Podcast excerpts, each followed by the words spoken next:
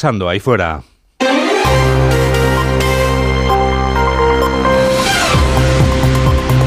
Onda Cero.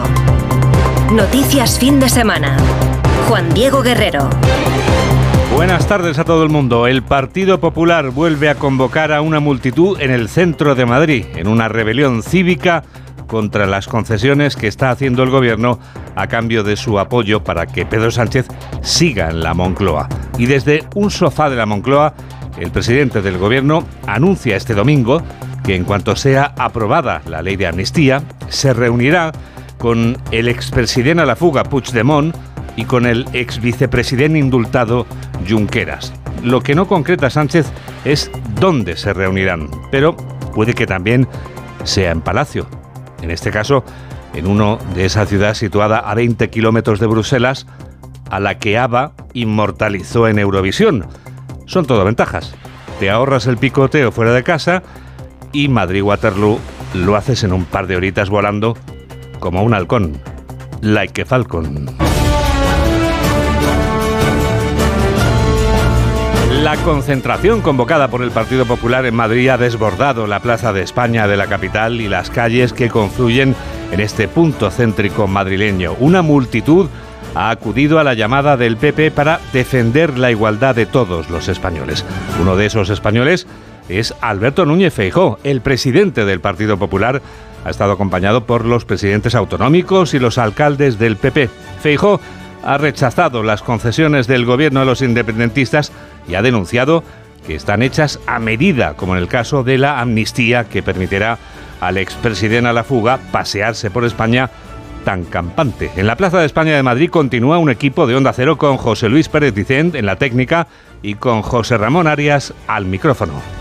Pues han sido decenas de miles de personas, como decías Juan Diego, hasta 70.000 según los organizadores, los que han acudido a esta concentración convocada por, por, los populares en una mañana calurosa de enero, donde el presidente del Partido Popular ha reivindicado esta respuesta ciudadana como una reacción de la dignidad de un país frente a un presidente del gobierno que se ha rendido, no solo él, sino que pretende también rendir a toda España. Pero ni con todas sus malas artes van a poder evitar lo que merecen que les caiga encima han desatado una tormenta de dignidad en toda España. Y esa tormenta de dignidad cada día es mayor, cada día es más fuerte, cada día está más consolidada, cada día tiene más gente. Y cada día, queridos amigos, somos más. Núñez Feijóo ha confirmado a escasas horas de que se apruebe en el Congreso la proposición de ley de amnistía que ni su partido ni los ciudadanos se van a rendir, que seguirá dando la batalla social, institucional y política para frenar una indignidad como la que se está cometiendo para, dice, rescatar democráticamente a un país. Por cada engaño escucharán la verdad y por cada escándalo tendrán una respuesta de cada ayuntamiento, de cada comunidad autónoma, del Congreso de los Diputados, del Senado, de la justicia, de la calle y en las urnas. Cuando sea, en las urnas.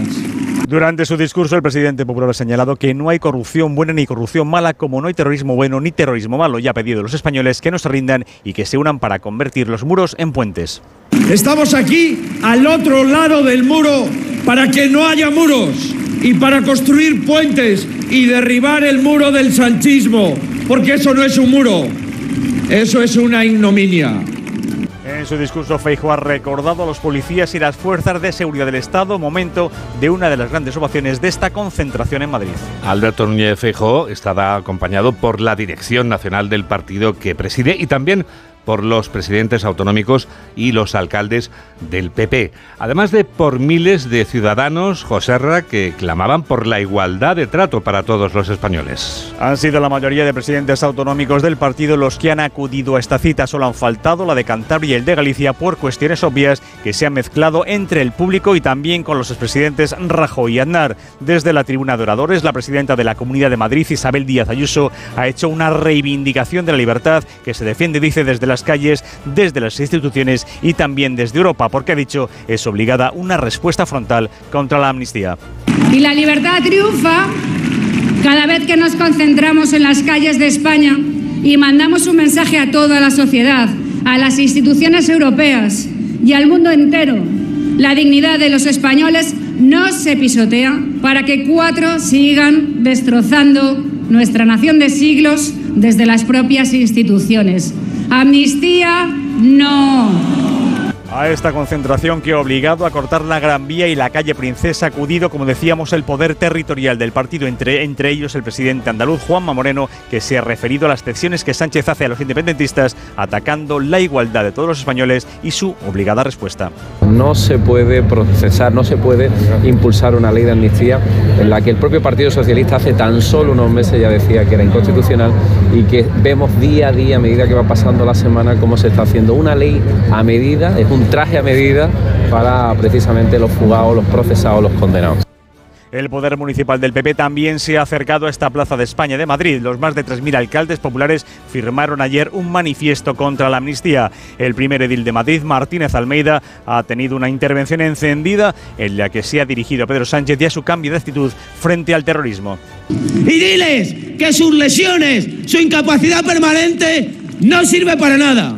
Que su sacrificio por España fue inútil, que su dolor físico, su dolor físico y su dolor moral no te importa nada, que fuiste, que te sacaste la foto y que ahora los abandonas y los dejas tirados, porque aquello fue terrorismo.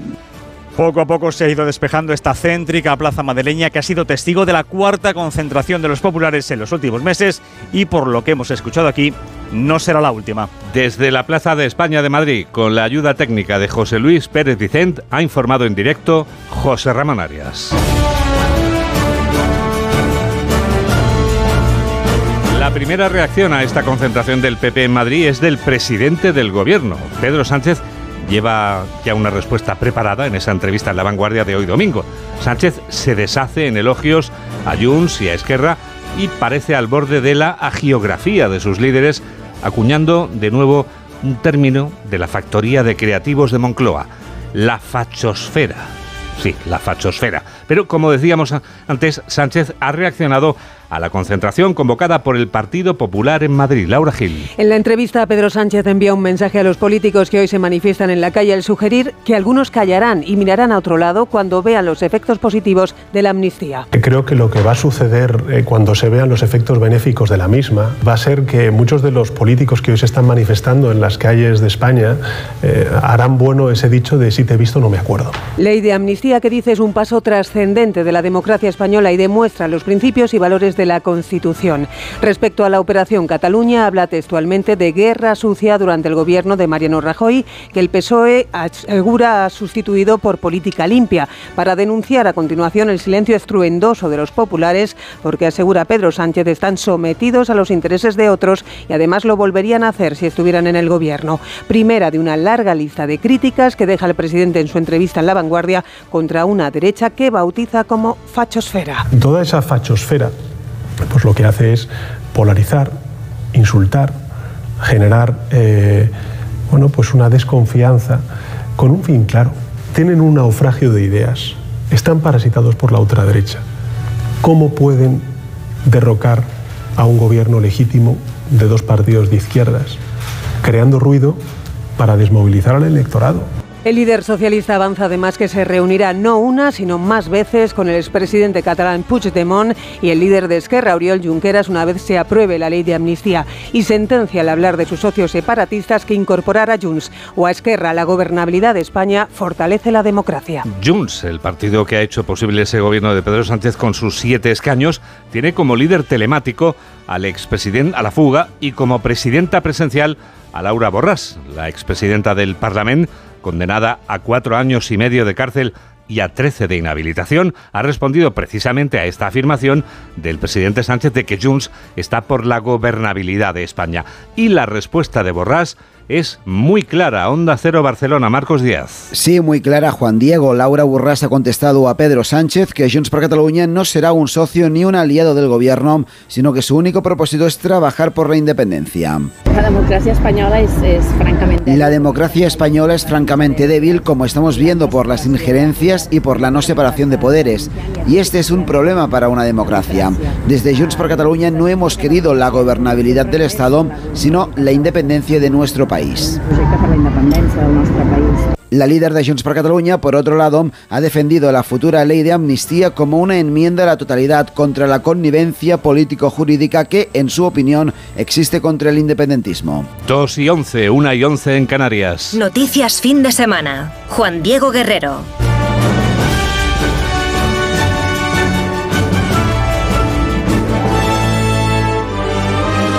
La llegada de migrantes a Canarias no cesa. Este fin de semana lo han hecho más de 300, dos de ellos lamentablemente sin vida. También siguen llegando a Baleares. Este fin de semana han arribado más de 80.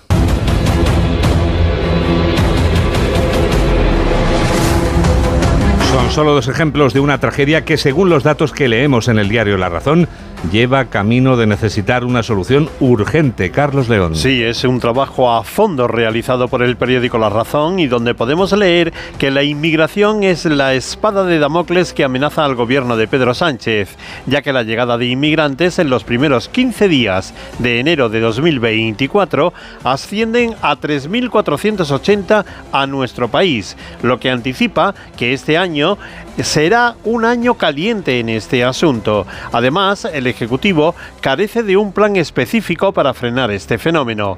En el año 2023 llegaron cerca de 57.000 inmigrantes a España.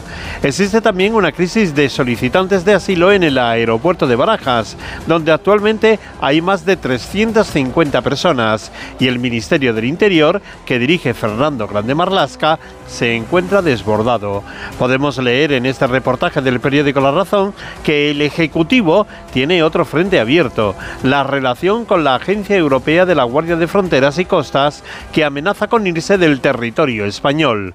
Destaca también la preocupación existente por el aumento en la llegada de menores no acompañados. Un tema que preocupa y que será, sin duda, Juan Diego, una cuestión que estará muy presente en las elecciones europeas que se van a celebrar este año. Y ya que estás aquí, Carlos, nos cuentas el suceso en el que algún ser humano se ha comportado de manera poco ejemplar con otro ser vivo y que hemos descubierto gracias al trabajo de unos agentes de la Guardia Civil. Sí, estos agentes se encontraron en una finca a dos equinos y un perro en un estado de delgadez alarmante, estando uno de ellos tumbado en el suelo sin poder levantarse, motivo por el que tuvo que ser sacrificado posteriormente debido a su debilidad extrema e irreversible. En el municipio de Arucas, en la isla de Gran Canaria, como nos ha contado José Santana, portavoz de la Guardia Civil. Detenida una persona por la muerte de un caballo en la isla de Gran Canaria. En la finca se encontraba un caballo, una yegua y un perro en estado de salud lamentable, teniendo que ser el caballo sacrificado al encontrarse sufriendo y en un estado de salud irrecuperable. La investigación determinó que la persona llevaba tres semanas sin ir a darle de comer ni beber, teniendo que hacerlo personas ajenas desde el exterior de la finca para evitar la muerte de los tres por inasición. Además, Juan Diego, la finca en la que se encontraba carecía de un lugar en el que estos animales pudieran resguardarse de las inclemencias meteorológicas y estaban rodeados por una gran cantidad de basura. Sony 14. Onda Cero. Noticias fin de semana. Llega el minuto económico.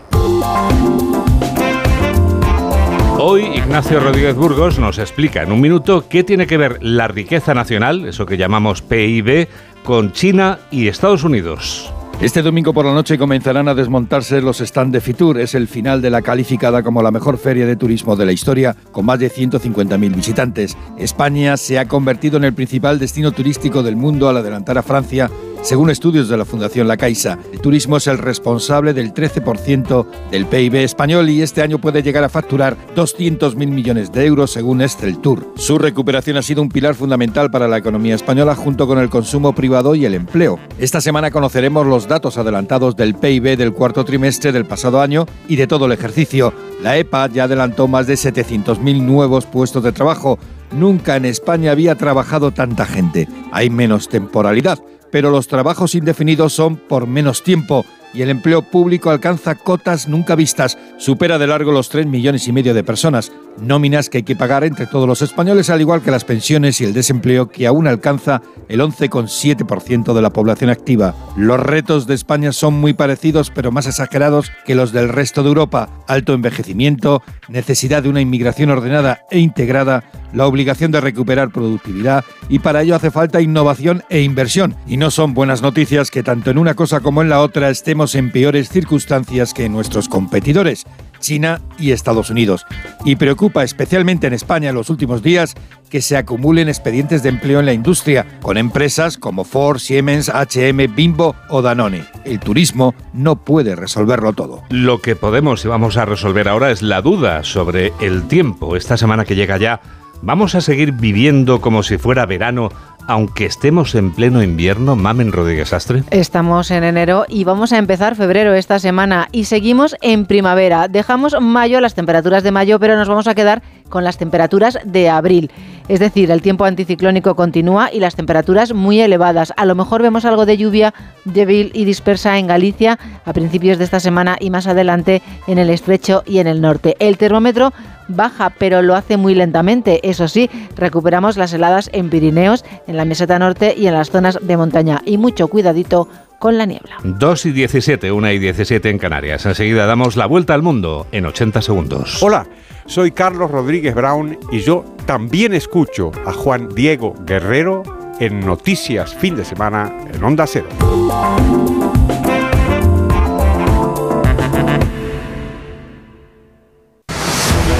¿Cansado? Revital. Tomando Revital por las mañanas recuperas tu energía, porque Revital contiene ginseng para cargarte las pilas y vitamina C para reducir el cansancio. Revital, de Pharma OTC. Su alarma de Securitas Direct ha sido desconectada. Anda, si te has puesto alarma, ¿qué tal? La verdad que muy contenta. Como me paso casi todo el día fuera de casa trabajando, así me quedo mucho más tranquila. Si llego a saber antes lo que cuesta, me la hubiera puesto antes. Protege tu hogar frente a robos y ocupaciones con la alarma de Securitas Direct. Llama ahora al 900-272-272. Con este estrés no consigo concentrarme. Toma Concentral. Con su triple acción de lavacopa, rodiola y vitaminas, Concentral consigue aliviar el estrés ayudando a una concentración más estable y duradera. Concentral. Consulte a su farmacéutico o dietista. Noche de tos. Respira. Toma Herbetón Respir. Herbetón jarabe con extractos de pino y eucalipto es expectorante natural y antiinflamatorio pulmonar. Herbetón Respir. Consulte a su farmacéutico o dietista. Síguenos en Twitter en arroba noticias FDS. Es el momento del Foreign Affairs. Es el momento de las noticias del resto del mundo. ¿Dónde empezamos, José Manuel? En la sede de Naciones Unidas, donde la Agencia para los Refugiados Palestinos ha anunciado la expulsión y la apertura inmediata de una investigación a varios integrantes del organismo por su presunta participación en los atentados de Hamas del pasado octubre. Tanto el comisionado de la Agencia para los Palestinos, Philippe Lazzarini, como el propio secretario general de la ONU, Antonio Guterres, se han declarado consternados por estas informaciones y han prometido también aclarar lo ocurrido, sobre todo después de que en las últimas horas hasta nueve países hayan suspendido su financiación a ese organismo hasta saber qué ha pasado. Esta misma mañana, a través de un comunicado, Guterres ha revelado que hay 12 personas relacionadas con la ONU implicadas en la masacre de Hamas. Nueve de ellas ya han sido identificadas plenamente y despedidas. De otras dos se desconoce aún su filiación y otra más ha fallecido. El portavoz de Seguridad Nacional de la Casa Blanca, John Kirby, ha exigido que esa investigación interna de la ONU sea exhaustiva y transparente. Saludamos el anuncio del secretario general de la ONU y del comisionado para los palestinos sobre una investigación a fondo. El secretario Blinken llamó ayer al secretario general para dejarle claro que esa investigación debe ser completa, exhaustiva y transparente. Es lo único que queremos, es lo mejor para todos, que los responsables rindan cuentas ante la justicia y, como ha dicho la ONU, eso incluye la posibilidad de un proceso penal. El presidente norteamericano Joe Biden ha encargado al director de la CIA, William Burns, una misión misión concreta, la misión José Manuel de buscar un acuerdo entre Israel y Hamas para un alto el fuego en Gaza. Y Burns ya ha llegado a París para mantener conversaciones con los jefes de inteligencia israelíes y egipcios, así como con el primer ministro de Qatar. Informa el corresponsal de Onda Cero en Estados Unidos, Agustín Alcalá. William Burns, el director de la CIA, encabeza una delegación norteamericana que hoy en París intentará acercar las diferencias que existen entre varias propuestas para lograr un acuerdo que suspenda durante 60 días los combates en Gaza, a cambio de la entrega de un centenar de rehenes que jamás tiene todavía en su poder y que se cree están vivos. El jefe del espionaje norteamericano se va a reunir con sus colegas de Qatar, Israel y Egipto para cerrar una propuesta de acuerdo que puede entrar en vigor en las dos próximas semanas cuando Israel y Hamas lo acepten. En una primera fase de 30 días se suspenderán las operaciones del ejército israelí en la franja y se liberarán a las mujeres y a los niños que los terroristas tienen todavía en su poder. En la segunda fase de otros 30 días serán liberados los miembros de las Fuerzas Armadas israelíes y los rehenes varones, a cambio del intercambio de docenas de palestinos que están en las cárceles de Israel. Aunque el acuerdo no llega al alto el fuego que ha solicitado Hamas, fuentes norteamericanas que han hablado con el diario The New York Times creen que si se paran los combates durante dos meses es muy posible que el conflicto ya no tenga la intensidad que ahora tiene y que ha costado la vida a cerca de 26.000 palestinos, la mayoría de ellos mujeres y niños. El gobierno de Estados Unidos ha anunciado una revisión de su política de sanciones a Venezuela tras la decisión del Tribunal Supremo de ese país de inhabilitar a la candidata presidencial de la oposición, María Corina Machado. Washington considera que el fallo judicial es inconsistente con el compromiso de Nicolás Maduro de celebrar unas elecciones presidenciales con garantías este año. La oposición ha pedido a la comunidad internacional que intervenga, mientras que el presidente Maduro se ha referido en estos términos a los grupos opositores a través de un podcast colgado en su canal de YouTube. Sencillamente son verdaderos mercenarios de intereses extranjeros imperialistas contra nuestro país, contra Venezuela. Son los mismos y siempre actúan con la doble cara. El plan verdadero por debajo, la violencia, el magnicidio, el golpe, el atentado, el asalto al poder. Así es. Se resume con esa palabra, el asalto al poder. Y en una coyuntura aquí, en una coyuntura ya, la máscara sonriente de demócratas. La población finlandesa vota desde primera hora de la mañana en unas elecciones presidenciales que están marcadas por la adhesión del país a la Alianza Atlántica el pasado año. El presidente de Finlandia es el encargado de dirigir las políticas de exteriores y de seguridad y también ejerce como comandante en jefe de las fuerzas de defensa. Tras la invasión rusa de Ucrania, el nuevo jefe del Estado se enfrentará a un contexto anómalo para el país nórdico. Y vamos a terminar en París porque dos activistas climáticas han echado botes de sopa sobre la Gioconda, la obra maestra de Leonardo da Vinci expuesta en el Museo del Louvre. El lienzo no ha sufrido daños al estar protegido por una capa de cristal. La Gioconda, considerado el cuadro más famoso del mundo, también conocido como la Mona Lisa, fue recientemente objeto de otro acto vandálico cuando en mayo de 2022 le arrojaron una tarta. Ha sido un resumen de José Manuel Gabriel. Hola. Soy Sonsoles Ónega y yo también escucho noticias fin de semana de Onda Cero, con Juan Diego Guerrero, claro. Cada día tengo peor la memoria. Toma de Memory. De Memory con fósforo y vitamina B5 contribuye al rendimiento intelectual normal. Recuerda, de memoria, de Memory. Y ahora también de Memory Senior, de Pharma. Luis Lacasa, inspector de policía. Dos brillantes policías. No olviden que manda aquí. Condenados a entenderse. Nadie puede abandonar la isla, déjaselo claro a esa mujer. Para descubrir al asesino. Ese rollito con descendiente de godo colonialista te lo puedes meter por donde te quepa. Una vida menos en Canarias. Con Ginés García Millán y Natalia Berbeque. Serie ya disponible solo en A3 Player. ¿Se acabó el fin de semana? Tranquilo, toma Ansiomet. Ansiomet con triptófano y asuaganda te ayuda en situaciones de estrés. Y ahora también Ansiomet Autoestima, de Pharma OTC. Síguenos en Facebook en Noticias Fin de Semana Onda Cero. Tenemos una buena noticia, como siempre. Qué buena noticia es que la Feria Internacional de Turismo que se celebra en Madrid sea un ejemplo de esa bonanza del turismo en nuestra nación. Los 400 millones de euros que va a dejar Fitur como ganancia así lo constatan, pero además tenemos los datos sobre el número de asistentes que acaba de ofrecer María Valcarce, a quien acabamos de escuchar en Gente Viajera, que es la directora de esta feria. Realmente habíamos pensado en estar en el entorno de los 150.000, hemos superado un poco y en el fin de semana en el entorno de los 100.000, que es donde vamos a estar. Realmente nosotros ya no estamos tanto con objetivos cuantitativos como objetivos cualitativos, porque como digo, ya somos la feria del mundo que tiene más visitantes profesionales, entonces lo que queremos es eh, impulsar el, el negocio turístico, ayudar a que las empresas hagan negocio y ser eh, muy relevantes en cuanto a que somos un mercado mundial del negocio turístico. Sony 25, titulares del deporte con David Camps. Desde las dos juegan Celta Girona, de momento empate a cero en el día en el que el protagonista es Xavi Hernández, después de anunciar que dejará de ser entrenador del Barcelona al final de la presente temporada, decisión que toma tras la derrota de su equipo 3-5 ante el Villarreal, que le aleja 10 puntos del líder, el Real Madrid que venció 1-2 a Las Palmas. A las 4 y cuarto Cádiz Athletic de Bilbao, a las 6 y media Sevilla Osasuna, cierran la jornada dominical a las 9 Atlético de Madrid Valencia. La Real Sociedad anuncia la renovación de Ander Barreneche hasta el año 2030 y además en segunda división un partido desde las 2, el Dense 1, Español 1, en la Liga Endesa de Baloncesto, vigésima jornada con dos partidos esta mañana. En juego en el tercer cuarto, Gran Canaria 78, Real Madrid 60, acaba de finalizar, Girona 80, Granada 61 por la tarde, Barcelona Palencia, Valencia Unicaja y Basconia Obradoiro. Y en el abierto de Australia de tenis, el italiano Yannick Sinner consigue su primer título de Gran Slam al vencer en la final al ruso Medvedev en cinco sets y en casi cuatro horas de partido. Y ahora lo que va a pasar ahí fuera la semana que viene.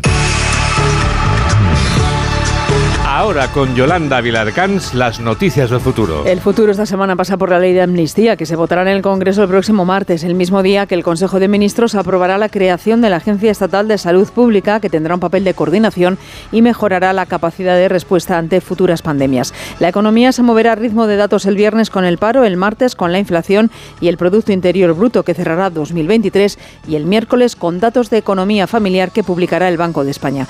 El miércoles, último día del mes, los Reyes ofrecerán la tradicional recepción anual al cuerpo diplomático acreditado en España con motivo del nuevo año, compuesto por 126 embajadas y casi 800 consulados. Y el jueves, la reina Leticia presidirá los actos por el Día Mundial contra el Cáncer. Y como ya te he contado, Juan Diego, uno de nuestros días mundiales. Ahora tienes más, ¿no? Tengo muchos más. Mira, vamos a por ellos. Mira, verás. El martes es el Día Escolar de la No Violencia y la Paz. También es el martes el Día Internacional de una cosa que a ti te gusta mucho, el croissant. Oh, por favor, Mm. debería ser el día chocolate, mundial. sin chocolate, como quieras. el Todos los croissant. días, Yoli, todos Pues, los días. Bueno, pues de momento el martes, El te martes, comes uno. El miércoles ya despedimos enero con el Día Internacional del Mago. El Mago también tiene un día internacional. Y ya en febrero, el jueves, es el Día Mundial del Galgo y también de las elecciones. Y el viernes, pues mira, el viernes que ya será dos, es el Día de la Marmota. El día de la marmota. Estaba yo esperando el día de la marmota. Tarde o temprano acaba siempre llegando ese día de la marmota. Tarde o temprano siempre acaba llegando. Tarde o temprano siempre... Voy a dejarlo ya. Lo cierto es que este programa de noticias es el que produce Mamen Rodríguez Astre y es el que realiza José Luis Galindo aquí en Onda Cero, en tu radio. Noticias fin de semana. Juan Diego Guerrero.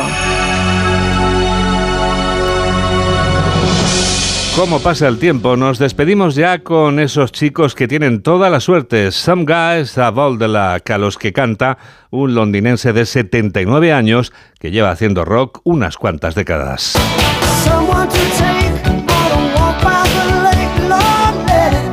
Con Rod Stewart te damos las gracias por estar a ese lado de la radio.